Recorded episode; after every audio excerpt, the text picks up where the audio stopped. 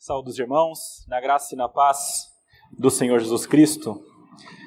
Meus irmãos, é muito bom nós podermos mais uma vez nos reunirmos para louvar a Deus, glorificá-lo, lembrarmos de tudo aquilo que Ele é, tudo aquilo que Ele tem feito, toda a graça dele sobre nós. É muito bom nós nos reunirmos como povo de Deus, sem nos esquecermos de que nós estamos aqui pela graça dele. É por isso que nós o adoramos é por isso que nós glorificamos, é por isso que nós cantamos. Nós estamos aqui porque Ele é bom, porque Ele é misericordioso, porque Ele nos abençoa. E na verdade, esse é o tema que eu gostaria de pensar com os irmãos hoje. A bênção de Deus sobre o povo dele. Mais especificamente, por que é que Deus nos abençoa? Qual é o motivo de Deus para abençoar o seu povo? Nós sabemos que o povo de Deus é abençoado grandemente. Na verdade, a gente percebe isso ah, simplesmente pelo fato de que há várias igrejas que focam somente nisso. Tem várias igrejas que você vai e o foco delas é dizer o seguinte: venha para receber bênçãos. Venha porque Deus vai te abençoar financeiramente. Venha porque Deus vai te abençoar e vai te dar saúde. Vai fazer isso, vai fazer aquilo. E é verdade que Deus faz isso por nós. Muitas vezes Deus nos ajuda, Deus nos é misericordioso para conosco. Eu não quero entrar no mérito das igrejas se estão certas ou erradas nesse sentido. O único ponto aqui, meus irmãos, que é importante levantar é que o povo de Deus é abençoado por Deus. E talvez você esteja aí até dizendo que isso não é tão verdade com você. Eu queria dizer para você que talvez você não esteja percebendo. Mas, se você está aqui hoje, ouvindo a palavra de Deus, louvando ao Senhor, saiba que isso já é uma bênção na sua vida. É graça dele trabalhando para que você esteja em um local aonde você pode encontrar a palavra dele e encontrar também a salvação. Meus irmãos, o povo de Deus é abençoado. Por quê? Qual é o motivo disso? E hoje eu queria pensar sobre isso, abrindo o Salmo 67 e pensando um pouco sobre o que esse salmo tem para nos ensinar. Salmo 67.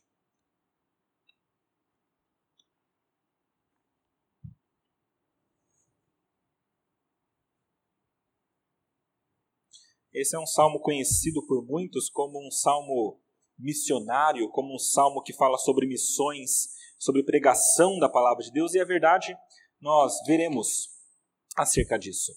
Diz assim a palavra de Deus: ao mestre de canto para instrumentos de corda um salmo cântico. Seja Deus gracioso para conosco e nos abençoe, e faça resplandecer sobre nós o rosto, para que se conheça na terra o teu caminho, e em todas as nações a tua salvação. Louvem-te os povos, ó Deus, louvem-te os povos todos. Alegrem-se e exultem as gentes, pois julgas os povos com equidade e guias na terra as nações. Louvem-te os povos, ó Deus, louvem-te os povos todos. A terra deu seu fruto, e Deus, o nosso Deus, nos abençoa. Abençoe-nos, Deus, e todos os confins da terra o temerão. Até aí a palavra de Deus. Vamos orar ao nosso Deus, pedir para que Ele nos ilumine e nos ajude a compreendê-la. Senhor, nosso Deus, nosso Pai, nós queremos agradecer a Ti por nos encontrarmos neste local hoje local onde nós podemos glorificá-lo, adorá-lo e pensar, Pai, acerca das tuas coisas. Agradecemos, Pai, pela Sua palavra e pedimos, Pai, que o Senhor, pela Sua graça, por meio do Espírito Santo, nos ilumine para que nós possamos compreendê-la. Fala conosco nessa noite, Pai, pedimos isso. Contamos, Pai, sempre com a Tua graça, com o Teu amor, em nome de Jesus. Amém. Meus irmãos, esse salmo aqui ele fala sobre a bênção de Deus sobre o povo dele e nos explica o motivo pelo qual o povo de Deus recebe bênçãos da parte dele. E hoje eu queria pensar em três motivos pelos quais o povo de Deus recebe a bênção da parte de Deus. Mas antes de entrar nisso, eu queria só pensar um pouquinho nesse salmo e como que a gente vai tentar compreendê-lo, tá bom? É muito importante quando nós lemos um salmo a gente saber que se trata de uma literatura poética. E muitas vezes os salmos têm estruturas. Eles são uma poesia, ah, e nessa poesia existe uma estrutura pelo meio da qual ela é construída. E aqui eu queria só esclarecer para os irmãos como que esse salmo é dividido e como que a gente vai tentar compreendê-lo. Esse salmo aqui, meus irmãos, tem algumas maneiras de dividi-lo, mas eu queria focar em uma. Ele é ele é composto por uma figura chamada, e não se assustei pelo nome, tá? Mas é de quiasmo. Essa palavrinha quiasmo pode esquecer, não sei nem porque eu falei, mas o importante dela é você entender que existe uma estrutura aqui conhecida por muitos como estrutura sanduíche. Qual que é o ponto? Como é que funciona um sanduíche? Você tem o pão embaixo, o pão em cima, você tem uma fatia de queijo aqui, uma fatia de queijo aqui, um pedacinho de alface, alface e depois a carne. Geralmente é mais ou menos assim. E a mesma coisa aqui a gente quer aplicar a estrutura sanduíche nesse texto. Como é que funciona isso? A gente tem os pães aqui. Versículo 1 e 2 é o pão na parte de cima, e versículos 6 e 7 é o pão na parte de baixo. É o que segura esse salmo. São as duas partes que seguram a estrutura do salmo. Depois disso, você tem as partes para dentro. Então, como eu falei, tem o queijo. E aqui seriam os versículos 3 e o versículo 5. Cada queijo é similar também, os dois são muito parecidos. E no final, no meio, você tem o recheio mesmo desse sanduíche, que é o versículo 4. Isso aqui é um quiasmo. É quando você tem partes de fora para dentro, chegando até o miolo, que é o centro do salmo. Tudo isso, meus irmãos, para falar para vocês que todas as partes do salmo são importantes, mas o que tem de mais importante nele é o versículo 4 o versículo 4, que é a carne do nosso sanduíche. Essa é a parte principal do salmo e é o ponto em que a gente vai se deter com mais tempo para compreender. Não significa que as outras partes sejam importantes, todas elas são. E tem um detalhe no sanduíche. Não sei se vocês perceberam, mas o pão é muito parecido com o outro, a parte de cima com a de baixo. O queijo também é igualzinho à outra. E a mesma coisa aqui. Versículos 1 e 2 tem um tema, eles ensinam uma coisa. Versículos 6 e 7 ensina uma coisa muito similar. Versículo 3, vocês podem ver que é igualzinho o versículo 5. Tudo isso, meus irmãos, para a gente entender essa estrutura e entendendo-a, que a gente possa compreender o salmo como um todo e também retirar aplicações para a nossa vida. Meus irmãos, uma vez que a gente entendeu a estrutura do salmo, esse quiasmo, a gente pode começar a compreender o que de fato ele está dizendo para nós. A primeira coisa que o salmo ensina para nós é que o povo de Deus é abençoado por ele. Veja aí no versículo 1 do texto que a gente está lendo: Seja Deus gracioso para conosco e nos abençoe, e faça resplandecer sobre nós o rosto meus irmãos, esse pequeno versículo é uma reprodução daquilo que a gente conhece como a bênção araônica. Várias igrejas, vocês já devem ter visto, existe essa bênção sendo dada pelo pastor. É aquele momento, às vezes no final do culto, onde o pastor fala para a igreja: O Senhor te abençoe e te guarde, o Senhor faça resplandecer sobre vós o seu o rosto sobre ti. E ele continua. Algumas igrejas fazem isso. Tudo isso porque no texto, lá em Números, existe de fato essa bênção dada ao povo de Deus. Quer ver? Abre aí em Números capítulo 6, versículo 22 até o versículo 27. Número 6, versículos 22 ao 27.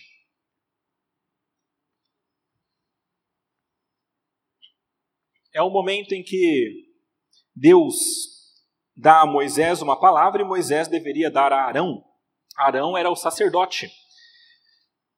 E no versículo 22 ao 27 fala assim: Disse o Senhor a Moisés: Fala a Arão e a seus filhos, dizendo: Assim abençoareis os filhos de Israel.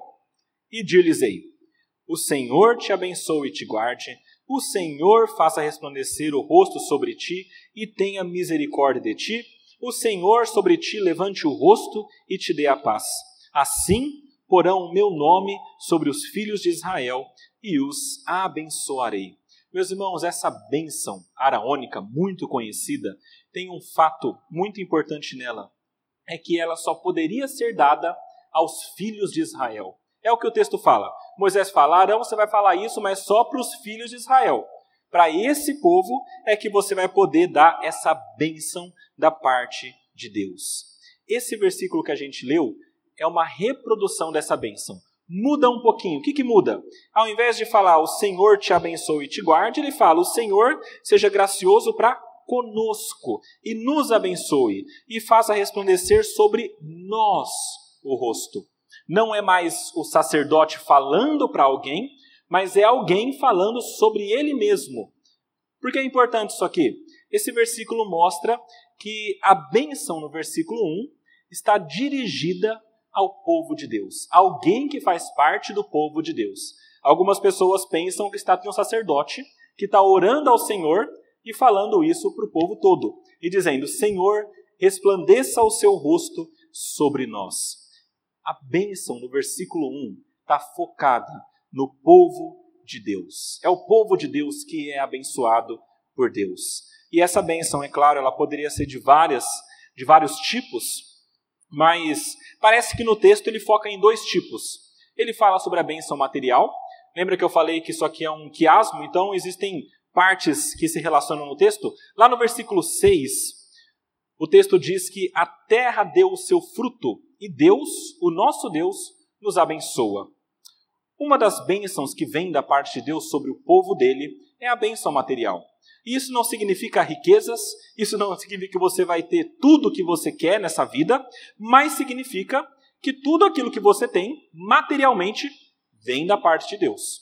E isso aqui muito claramente é colocado para nós pelo salmista com relação à colheita. Na verdade, ele diz: olha, a terra deu seu fruto, a colheita chegou, então Deus nos abençoou. Isso é uma constatação do salmista.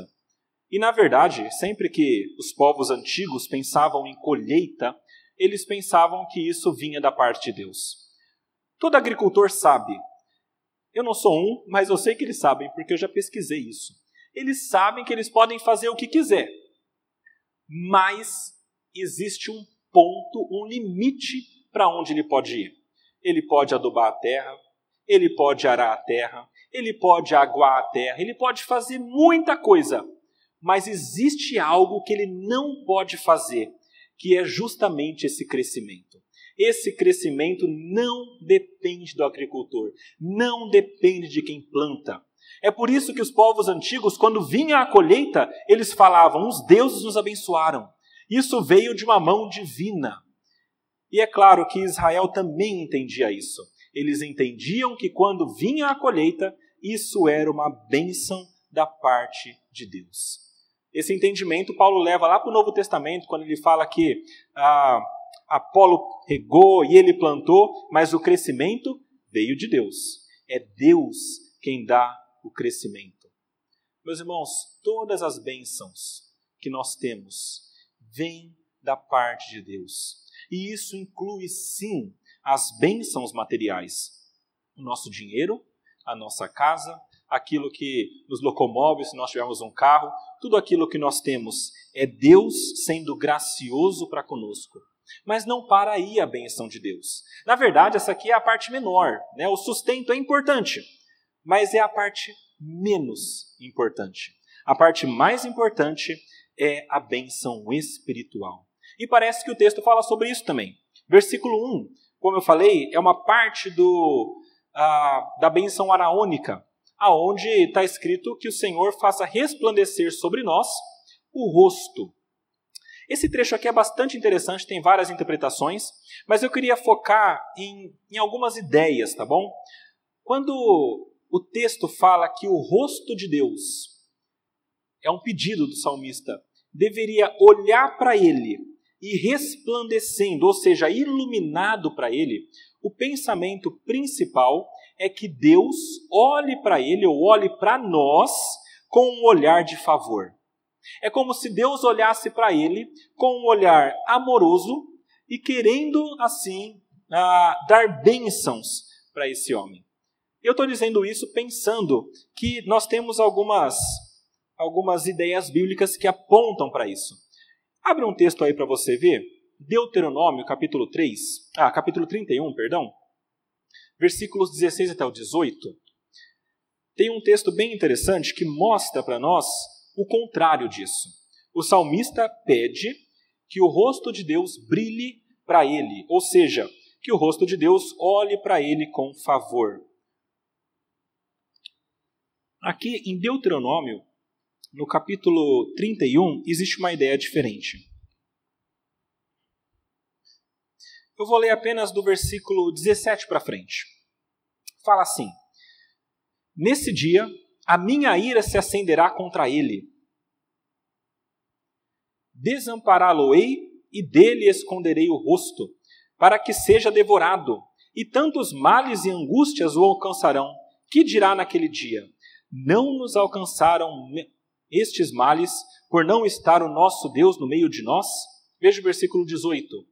Esconderei, pois, certamente o rosto naquele dia, por todo o mal que tiverem feito, por isso, ah, por se haverem tornado a outros deuses. Veja que a palavra de Deus diz que quando o povo se vira de Deus e adora outros deuses, é como se Deus também virasse o rosto deles. E então não os abençoasse. E essa aqui é a ideia contrária no texto que a gente está lendo. O salmista está falando: Senhor, não vire o rosto, mas olha para nós com este rosto iluminado. E isso tem tudo a ver também com salvação. Tem alguns salmos na palavra de Deus que ligam muito claramente Deus olhar com este rosto iluminado e trazer a salvação. Salmo 31, versículo 16, fala assim: Faze resplandecer o teu rosto sobre o teu servo, salva-me por tua misericórdia. Ou, no Salmo 80, por exemplo, no versículo 3, o salmista fala assim: Restaura-nos, ó Deus, faze resplandecer o teu rosto e seremos salvos. A salvação de Deus está inteiramente ligada ao fato de Deus nos olhar com essa face iluminada, essa face que nos traz favor. Então, quando o salmista fala isso, é uma benção espiritual, ou seja, é Deus se relacionando conosco, e não num relacionamento de ódio, mas num relacionamento amoroso de bênção e de salvação. Tem um comentarista que eu gosto muito, que ele fala sobre essa ideia de relacionamento. Falando sobre esse texto, ele escreve o seguinte: Uma face resplandecente implica favor. O favor de alguém cuja face, Deus, está brilhando. E isso implica a amizade de um caloroso relacionamento pessoal. Meus irmãos, quando Deus olha para nós com essa face iluminada, é a ideia de nós nos relacionarmos com Ele, porque Ele está nos trazendo favor, porque Ele está olhando para nós com amor. E aqui eu queria pensar numa aplicação parcial rapidamente só para que nós tenhamos isso em mente. Meus irmãos, como eu disse hoje, há muitas igrejas que pregam que você deve buscar a igreja, deve buscar a Deus para receber bênçãos. Como eu falei, tem igrejas que pregam que você vai ter muito dinheiro, que você vai ter saúde, que você vai ser bem-sucedido em tudo, que você vai conseguir todas as coisas. Então elas falam: venham para cá para conseguir essas coisas. Meus irmãos, o texto bíblico aponta para um, um caminho diferente.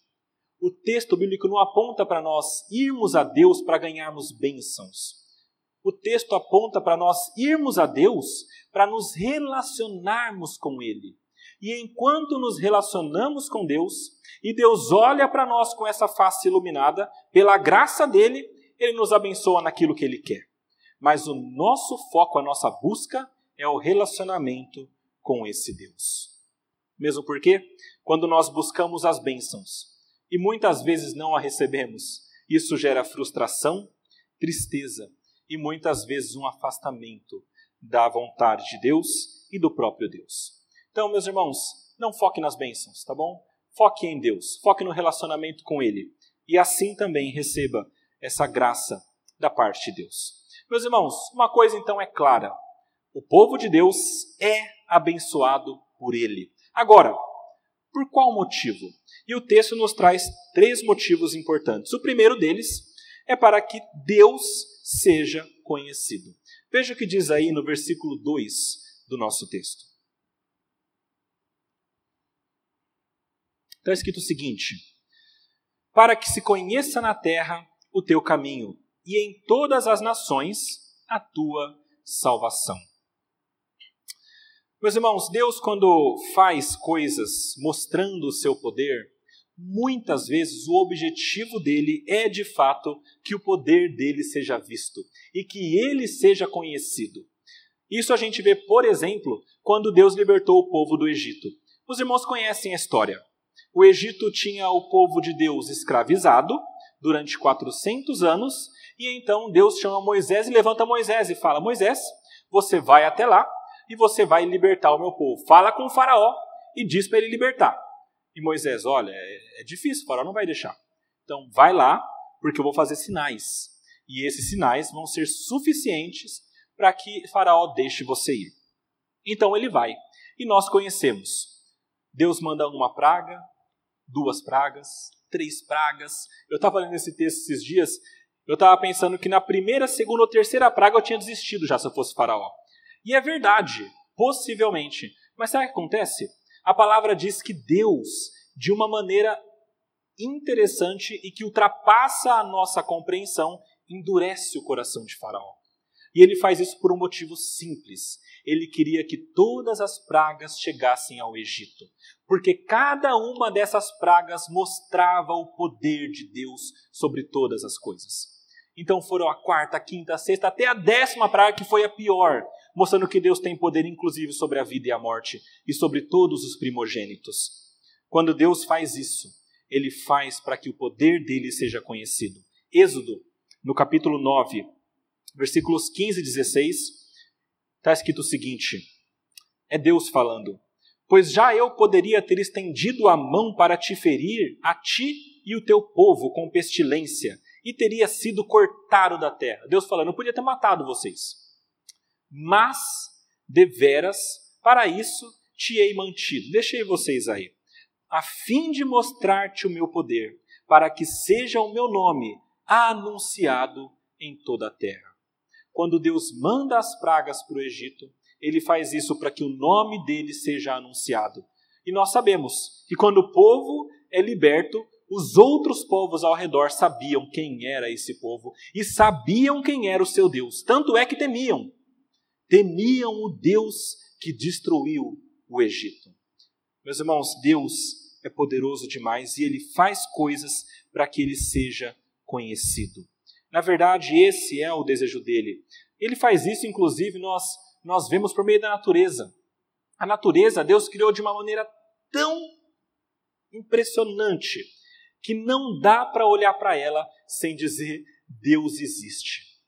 É por isso que no Salmo 19 diz que os céus proclamam a glória de Deus e o firmamento anuncia as obras de suas mãos. Eu estava olhando o céu hoje e eu vi um pouco de sol e depois eu vi a chuva mas eu percebi, Deus é grande. E a gente percebe como Deus é poderoso só de olhar para a natureza. É por isso que lá em Romanos, no capítulo 1, também Deus fala isso. E ele fala o seguinte no versículo 19 e 20, sobre aqueles que não creem em Deus. Porquanto o que de Deus se pode conhecer é manifesto entre eles, porque Deus lhes manifestou. Olha o versículo 20 porque os atributos invisíveis de Deus, assim o seu eterno poder, como também a sua própria divindade, claramente se reconhecem desde o princípio do mundo, sendo percebidos por meio das coisas que foram criadas. Meus irmãos, Deus quer ser conhecido. E esse conhecimento, ele não quer que fique só neste povo chamado Israel pequeno.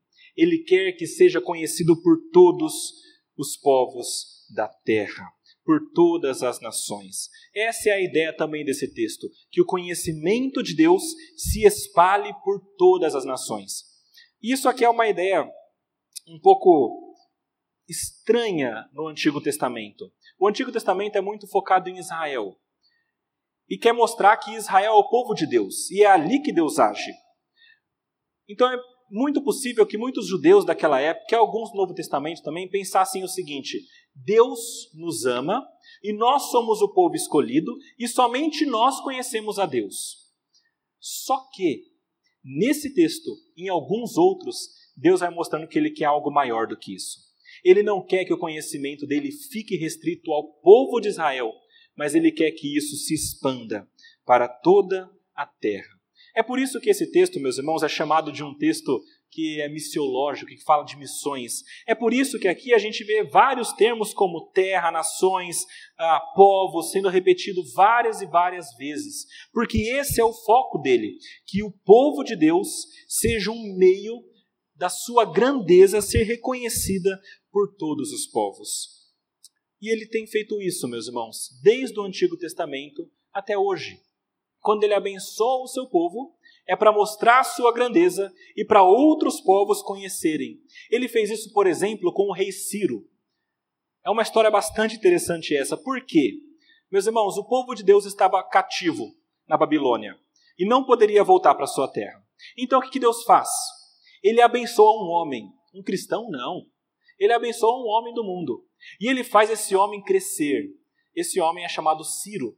Esse homem se torna um rei poderosíssimo. Então Deus usa Ciro, o homem que ele abençoou, para ser um instrumento na mão dele, para dominar o povo que tinha dominado Israel e então libertar o povo.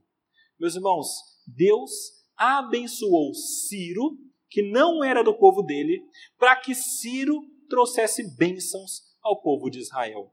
Deus quer abençoar seu povo, e enquanto ele abençoa o seu povo, outros povos também são abençoados. Isaías escreve isso, é muito legal o que ele fala. Abra em Isaías 45. É bem interessante como ele coloca isso acerca da história de Ciro. Isaías capítulo 45, versículos 1 até o versículo 6. Olha só o que o profeta escreve sobre Ciro. Assim diz o Senhor ao seu ungido, a Ciro, a quem tomo pela mão direita, para abater as nações ante a sua face, e para descingir os lombos dos reis, e para abrir diante dele as portas que não se fecharão. Eu irei adiante dele, eu irei adiante de ti endireitarei os caminhos tortuosos, quebrarei as portas de bronze, despedaçarei as trancas de ferro, dar-te-ei os tesouros escondidos e as riquezas encobertas, para que saibas que eu sou o Senhor, o Deus de Israel, que te chama pelo teu nome, por amor do meu servo Jacó e de Israel. Então veja, o amor é a Jacó e Israel, que te chama pelo teu nome por amor do meu, servo Jacó e Israel, meu escolhido, eu te chamei pelo teu nome e te pus o sobrenome, ainda que não me conheces. Eu sou o Senhor, não há outro. Além de mim, não há Deus.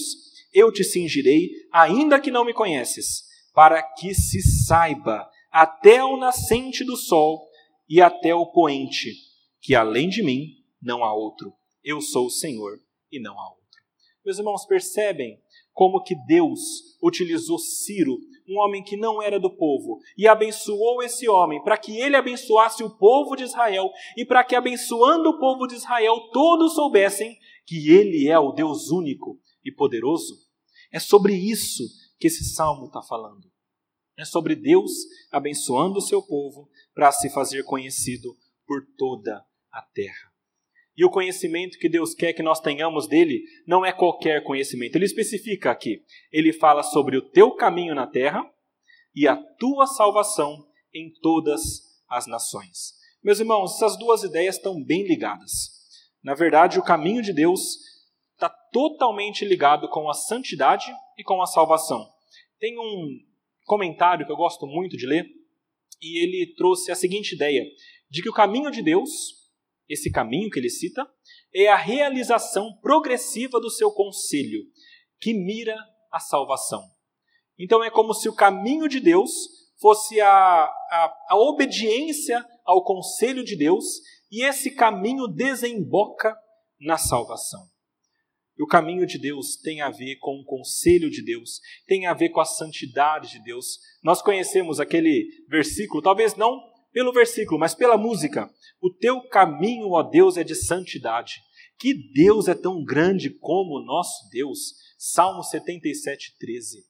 O caminho de Deus é de santidade. É o modo como ele anda e age, e é o modo como ele quer que nós hajamos e caminhemos com essa santidade de Deus que nos leva à salvação. É esse conselho de Deus pelo seu caminho que leva até a salvação. Tem um outro texto aí que eu queria ler com vocês, Salmo 86. Esse aqui é muito interessante, que mostra exatamente isso acontecendo. Salmo 86, versículos 9 a 13.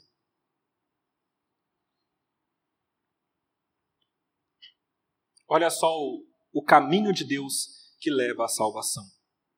E olha aqui o tema de todas as nações novamente. Diz assim o salmista: Todas as nações que fizeste virão, prostrar-se-ão diante de ti, Senhor, e glorificarão o teu nome, pois tu és grande e operas maravilhas, só tu és Deus. Ensina-me, Senhor, o teu caminho e andarei na tua verdade. Dispõe-me o coração para só temer o teu nome.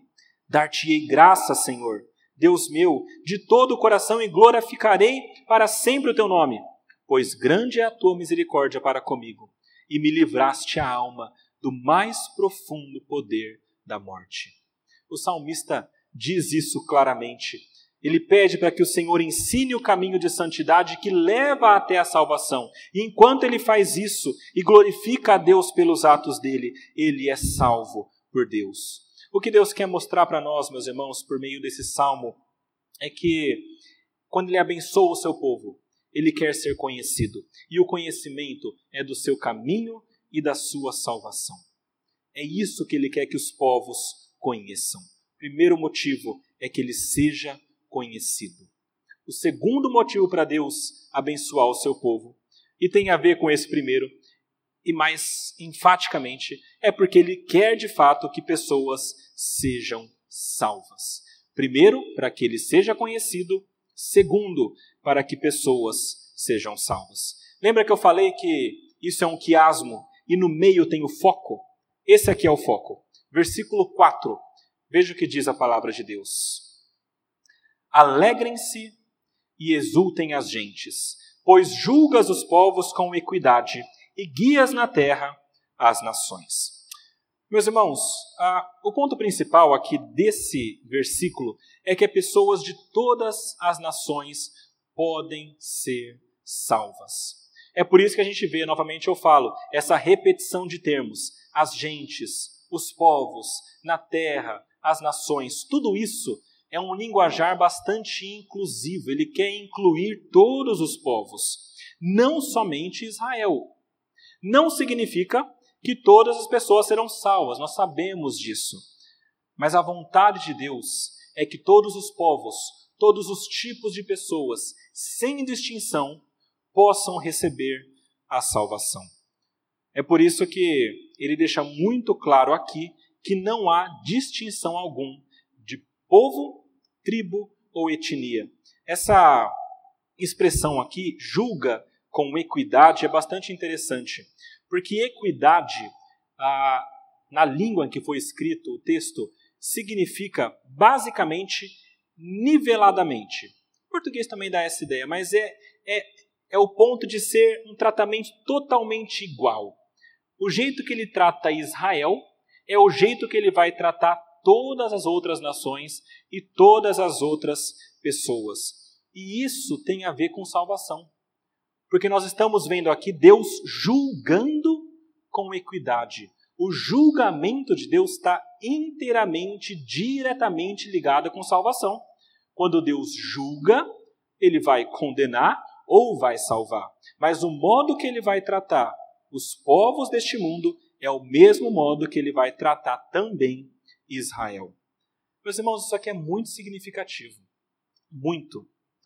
Porque, como eu falei, no Antigo Testamento a ideia era o povo de Deus, esse Israel é o centro e é isso que Deus vai focar.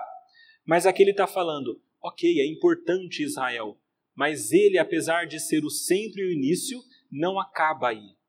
O modo como Deus trata Abraão e seus filhos é o modo como ele trata também todos os outros povos. É por isso que ele fala que ele guia na terra as nações. Esse termo aqui, meus irmãos, guia, é o mesmo termo usado em outros textos para se referir ao cuidado de pastores com as suas ovelhas.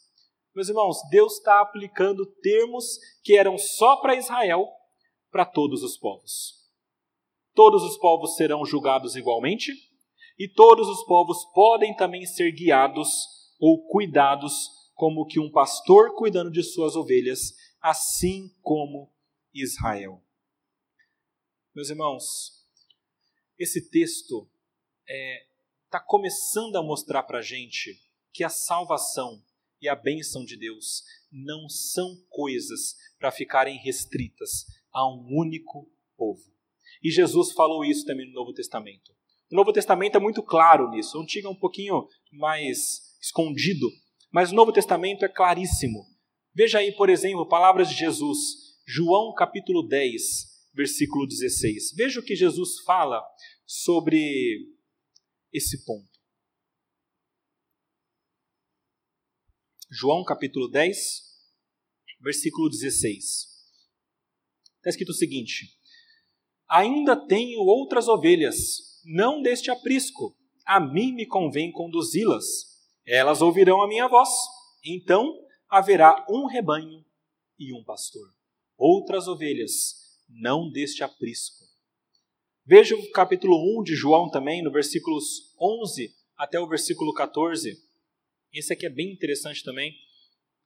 João 1, versículos 11 a 14, fala o seguinte: que Jesus veio para o que era seu, e os seus não o receberam. Mas a todos quantos o receberam, deu-lhes o poder de serem feitos filhos de Deus, a saber, aos que creem no seu nome. E olha só, os quais não nasceram do sangue, não importa a etnia e a família, nem da vontade da carne, nem da vontade do homem, mas de Deus. E o Verbo se fez carne e habitou entre nós, cheio de graça e de verdade, e vimos a sua glória, glória como do unigênito do Pai. Esse trecho aqui, meus irmãos, é o salmo também aplicado, porque é Jesus vindo abençoando, revelando quem Deus é, mostrando o conhecimento de Deus e pessoas se achegando, mesmo de fora de Israel, e se tornando também filhos de Deus. E isso aqui, meus irmãos, não acaba ali perto de Israel, em algumas ah, outras cidades vizinhas.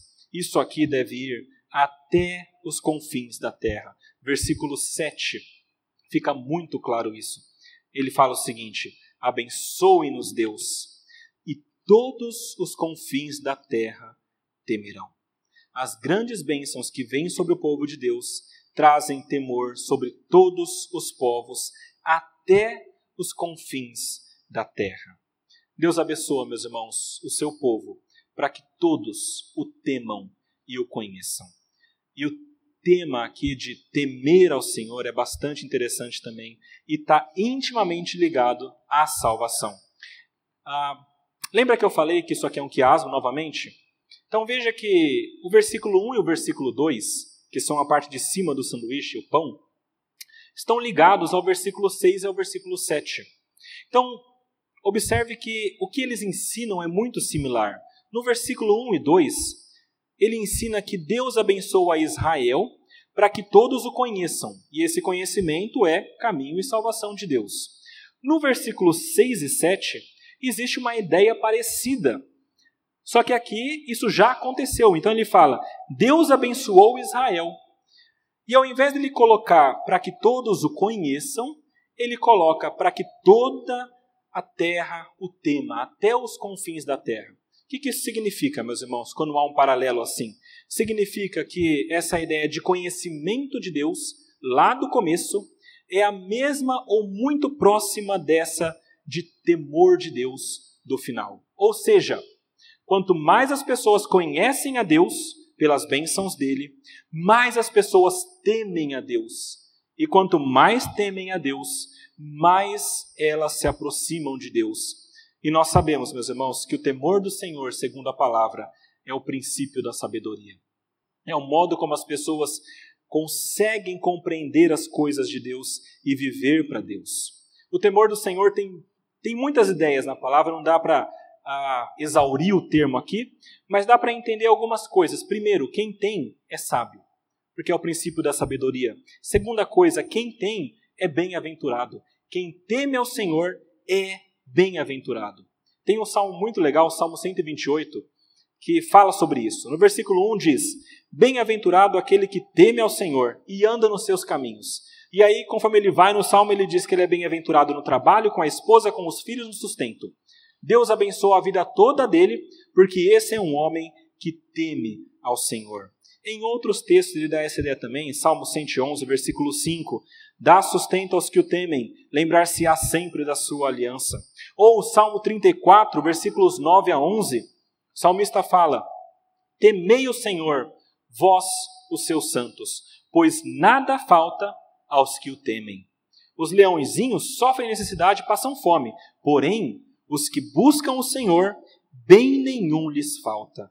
Vinde, filhos, escutai-me, eu vos ensinarei o temor do Senhor. Meus irmãos, meus irmãos, a ideia aqui é que quanto mais a pessoa conhece a Deus e teme ao Senhor, ele encontra essa salvação, porque ele passa a compreender o caminho que ele deve seguir. E temendo ao Senhor, ele também se achega para essa salvação. E todos os confins da terra, diz o texto, vão temer ao Senhor. O plano de Deus é levar esse temor que leva à salvação até os confins da terra. E esse plano, meus irmãos, não é um plano novo. Não é um plano que veio no Novo Testamento. É um plano que vem desde trás, desde Abraão. Tem um texto que a gente conhece e muitas vezes a gente cita, e eu quero ler com vocês aqui. Gênesis 12. Ele é um texto muito importante porque mostra a aliança de Deus com Abraão. Gênesis 12, versículo 1 até o 3. E não só mostra a aliança de Deus com Abraão, mas mostra o plano dele que está sendo ah, também mostrado para nós nesse salmo. Gênesis 12, versículos 1 até 3 é quando ele chama Abraão, ele fala, nem era Abraão ainda, era Abrão. Ele fala: Sai da terra da, da tua parentela e da casa de teu pai, e vai para a terra que te mostrarei. De ti farei uma grande nação, e te abençoarei, e te engrandecerei o nome. Se tu uma bênção. Abençoarei os que te abençoarem, e amaldiçoarei os que te amaldiçoarem. Em ti serão benditas todas as famílias da terra, ou seja, até os confins da terra. Mas para que todos sejam benditos, isso começa em um lugar. E esse lugar é a família de Abraão. Abraão escolhido para ser a família da aliança. Depois de Abraão, Isaac, Jacó, e aí tem Israel todo e o povo, e a gente chega até o Novo Testamento com Jesus nascendo. Tudo isso dessa linhagem de Abraão. Este é o povo escolhido para ser o centro de onde as bênçãos de Deus começam a brotar para outros povos. É mais ou menos a ideia daquele efeito de onda. Eu não sei se vocês já fizeram isso, eu, eu fazia. Quando você está em um local onde tem um lago, com água bem calma parada, uma piscina talvez, que é mais próprio para São Paulo, mas quando você vê um local assim, de água parada, e você joga uma pedra lá no meio, a gente visualiza isso. A pedra cai, via de regra, e então a gente vê aquelas ondinhas saindo da pedra para o lado. Ela cai em um local e as ondas vão saindo dali, alcançando e muitas vezes chegando até o final daquele lago ou daquela piscina. É essa mesma ideia. Deus escolheu um povo e colocou no meio. É como se fosse essa pedra. E quando ele atinge a água, essas ondas de bênção de Deus começam a atingir as outras famílias também. Por meio dessa família, todas as outras também são abençoadas. Pela família escolhida por Deus, que é a família de Abraão, e depois as que seguem. Agora, é muito importante isso aqui, meus irmãos, porque mostra para nós que, apesar de ser importante a família de Abraão, ela não é mais ou menos salva do que os outros povos. E na verdade isso aqui era uma dúvida no Novo Testamento. No Novo Testamento, ah, quando, quando os apóstolos saíam para pregar a palavra, muitos pensavam: oh, o pessoal de Israel, esses são os escolhidos, os primeiros, e a gente é de segunda classe. Ah, a palavra de Deus mostra os apóstolos lutando contra essa ideia. Paulo fala muito claramente sobre isso, lá no capítulo 3 de Romanos.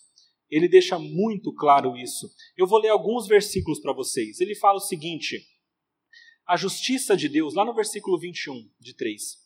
A justiça de Deus testemunhada pela lei e pelos profetas. Justiça de Deus mediante a fé em Cristo, para todos e sobre todos os que creem. Não aqueles que nasceram de Abraão, os que creem. Porque não há distinção, veja só. Todos pecaram e carecem da glória de Deus, sendo justificados gratuitamente por sua graça, mediante a redenção que há em Cristo Jesus. E um pouquinho para frente, versículo 29, olha o que Paulo fala. É porventura Deus somente dos judeus? Não é também dos gentios? Sim, também dos gentios, visto que Deus é um só, o qual justificará por fé o circunciso e mediante a fé o incircunciso. Meus irmãos, tudo isso que esse salmo está falando, Paulo também entende. E isso fica muito claro no Novo Testamento, especialmente quando vem Cristo. Quando Jesus vem, ele deixa muito claro que não existe mais judeu e não judeu. Não existe mais esse povo escolhido fisicamente e os outros povos. Na verdade, todos estes podem ser povo de Deus. E tudo isso se concentra em Jesus. Meus irmãos, o salmo todo fala de Jesus. Porque veja, é Jesus que veio para salvar todo aquele que nele crê. É Jesus que derrubou a parede da separação. É Jesus que criou um novo povo para ele, não judeu e separado de judeu. É ele que acolheu ovelhas de outro aprisco. Ele que é a luz que ilumina todo mundo e não só Israel. Este é aquele que leva a salvação para outras terras e para outros povos. É por isso que a palavra diz que não pode mais ter judeu, nem grego, nem escravo, nem liberto, nem homem, nem mulher, porque todos estes que creem em Jesus são um em Jesus. E todos estes recebem também a mesma salvação. Meus irmãos, até aqui o texto mostra que a salvação de Deus começa em Israel e ele abençoa esse povo, mas ele quer também alcançar outros povos. E com Jesus, isso se inicia. E com o Novo Testamento, a gente percebe como que os povos vão sendo alcançados. Mas isso traz para nós também uma função.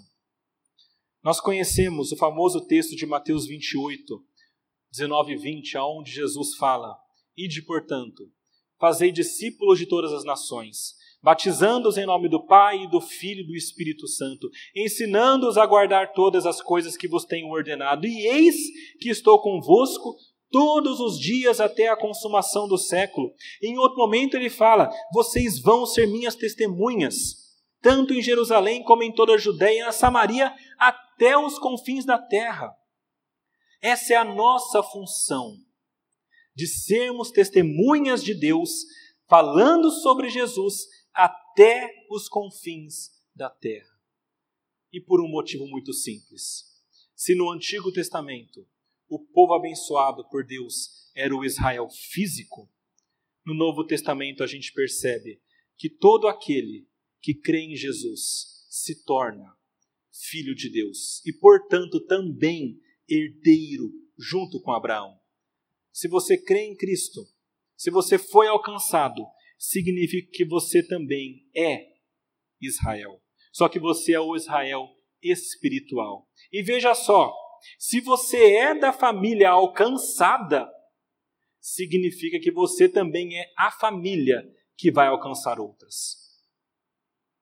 Não é só a família de Abraão física, é todas aquelas que foram alcançadas que se tornam agora meios pelo qual outras são alcançadas também. Eu falei sobre a imagem de um lago onde você joga uma pedra Mas talvez a imagem melhor seja a imagem de, uma, de um lago, uma piscina, aonde cai uma gota da chuva. E essa gota cria esse efeito de ondas. Mas então cai outra gota, e outra gota, e outra gota. E a cada gota que cai, é uma família que é alcançada e alcança outras. Meus irmãos, é isso que Deus quer. Que nós, como famílias alcançadas, sejamos também bênção na vida de outras pessoas. Meus irmãos, vocês que foram alcançados, vocês fazem parte desse movimento. Você faz parte do movimento de alcançar outras famílias. Então, o que Deus falou para Abraão, ele fala para você também. Se tu uma bênção. É por meio de você que ele vai alcançar muita gente. É por meio da sua ação, pregando o evangelho com palavras e com ações.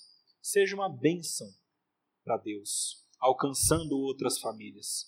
Quando você fizer isso, você vai perceber como que Deus usa o seu povo para abençoar outros povos e estender essa bênção. E meus irmãos, tudo isso gera alegria e exultação. É por isso que no versículo 4 está escrito: Alegrem-se e exultem as gentes. E o último motivo para que nós sejamos abençoados por Deus. E na verdade isso aqui não dura nada, porque é muito simples. Versículo 3 e 5, a parte do meio ali, antes do 4 do sanduíche, são iguais. Diz o seguinte: Louvem-te os povos, ó Deus, louvem-te os povos todos. Ele fala isso porque uma vez que nós percebemos a graça da salvação que nós recebemos, isso nos gera alegria. E essa alegria que nós temos nos move para pregar o Evangelho. Eu sempre lembro aqui daquele texto da mulher samaritana, quando Deus, Jesus fala com ela e ela entende que Ele é o Salvador do mundo, diz a palavra que ela deixa o cântaro dela e sai correndo. E vai fazer o quê? Falar para todo mundo. Eu encontrei o Salvador. Porque ela se alegrou em saber que estava que poderia ter a salvação e que poderia levar isso também para outras pessoas. Meus irmãos, essa alegria que nós temos de sermos salvos não pode ser esquecida nunca. E quanto mais nós nos lembramos disso, da salvação que nós não merecemos, isso deve nos levar a louvar a Deus. É por isso que eu queria terminar esse momento lendo um trecho da palavra de Deus. Apocalipse 7, versículos 9 até o versículo 12. Apocalipse 7, versículos 9 a 12. Deus começou essa ação lá no início. Depois passou por Abraão, chegando ao Novo Testamento com Jesus. E o plano dele acaba no fim dos tempos, aonde todas as pessoas estarão louvando. Apocalipse 7, versículos 9 a 12, diz o seguinte: Depois destas coisas vi, e eis grande multidão que ninguém podia enumerar, de todas as nações, tribos, povos e línguas, em pé diante do trono e diante do cordeiro, vestidos de vestiduras brancas, com palmas nas mãos, e clamavam em grande voz, dizendo: Ao nosso Deus, que se assenta no trono, e ao cordeiro pertence a salvação. Todos os anjos estavam de pé rodeando o trono, os anciãos, os anciãos e os quatro seres viventes, e ante o trono se prostraram sobre o seu rosto e adoraram a Deus, dizendo: Amém. O louvor e a glória, e a sabedoria, e as ações de graça, e a honra, e o poder, e a força sejam ao nosso Deus pelos séculos dos séculos. Amém. Meus irmãos, o plano de Deus é salvar todos estes povos, nações, tribos, de todas as línguas e raças. Sabendo disso, apenas duas aplicações. Primeira, louve ao Senhor porque você não faz parte daquele Israel físico. Se você nasceu no Brasil, possivelmente você não é da linhagem de Abraão, fisicamente. Mas pela graça de Deus você foi alcançado. E você se torna também filho de Deus pela fé em Cristo. E em segundo lugar, pregue o Evangelho.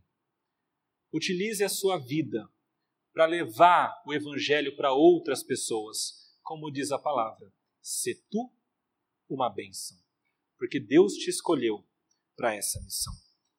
Vamos fazer uma oração e depois cantar ao nosso Senhor. Senhor, nosso Deus, nosso Pai, nós agradecemos a Ti pela Sua palavra, que nos mostra a verdade. Agradecemos ao Senhor porque ela nos mostra que o Senhor, pela Sua graça, abençoa o seu povo.